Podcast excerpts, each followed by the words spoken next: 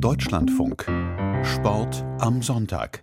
Auf dem Weg nach Paris begleiten wir hier im Deutschlandfunk Parathletin Irmgard Benzusen. Die 33-jährige aktuelle Weltmeisterin über 200 Meter möchte ihre dritten Paralympics erreichen und hat vor ein paar Tagen jetzt die Norm dafür geschafft. Aber ist das eigentlich noch was Besonderes, habe ich sie gefragt, die Norm, wenn man schon so viele Erfolge hat? Nein, es ist mich schon was Besonderes, weil die Saison ist nicht gut angefangen. Ich hatte Krankheitsbedingungen und Verletzungsbedingungen schon sehr spät in der Saison gestartet. Und ich meinte, das war eine sehr schöne Zeit, was ich gelaufen bin, was ich letzte Jahre nicht geschafft habe, diese Jahreszeit. 27.01 für alle, die es nicht mitbekommen haben.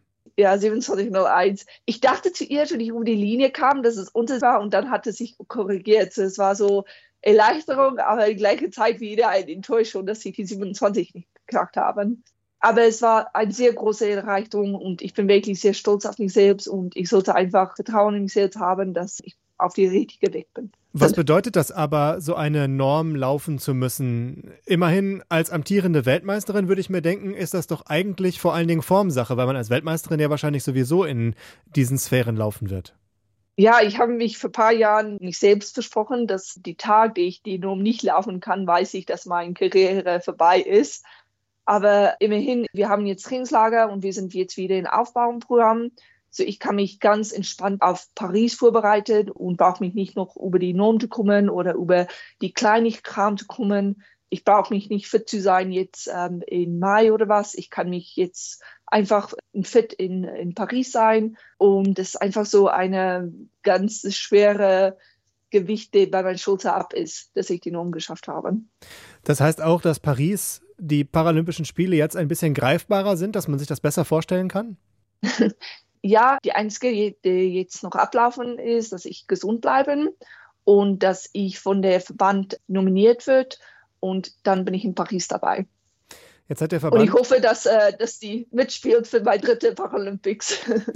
Jetzt hat der Verband in einer Mitteilung nach den deutschen Meisterschaften, als es die Norm war, geschrieben, das sei eine herausragende Leistung gewesen. Dann ist doch die Nominierung durch den Verband am Ende wirklich nur noch Formsache. Ich weiß nicht, was die Verband in Sicht haben, ob die ihren ähm, so jüngere Athleten mitnehmen will, was vielleicht, ähm, dass die Erfahrung sammelt oder dass sie sich auf Medaillekandidaten konzentrieren ich bin mir nicht sicher, was der Ziel und die Zweck ist von der Verband. Ich kann nur hoffen, dass die mir so unterstützt, wie die mir die letzten zehn Jahre unterstützt haben.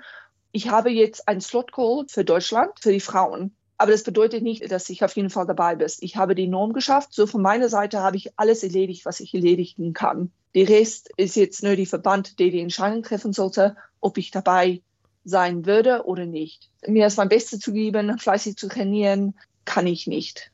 Als wir im ersten Teil der Serie gesprochen haben, haben Sie gesagt, Gold sei in Paris gar nicht das Ziel.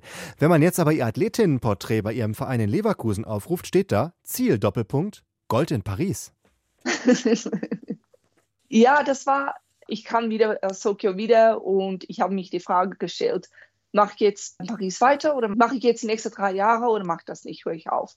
Und dann habe ich mich selbst gesagt, ja, wenn Paris, dann Gold. Okay. Aber seit Tokio ist so viel mit mir passiert. Ich bin in so tiefe Loch gefallen, habe Depressionen und ich habe mich eigentlich wieder da rausgekämpft und habe gesagt, weißt du, ich will für mich einen schönen Abschluss haben.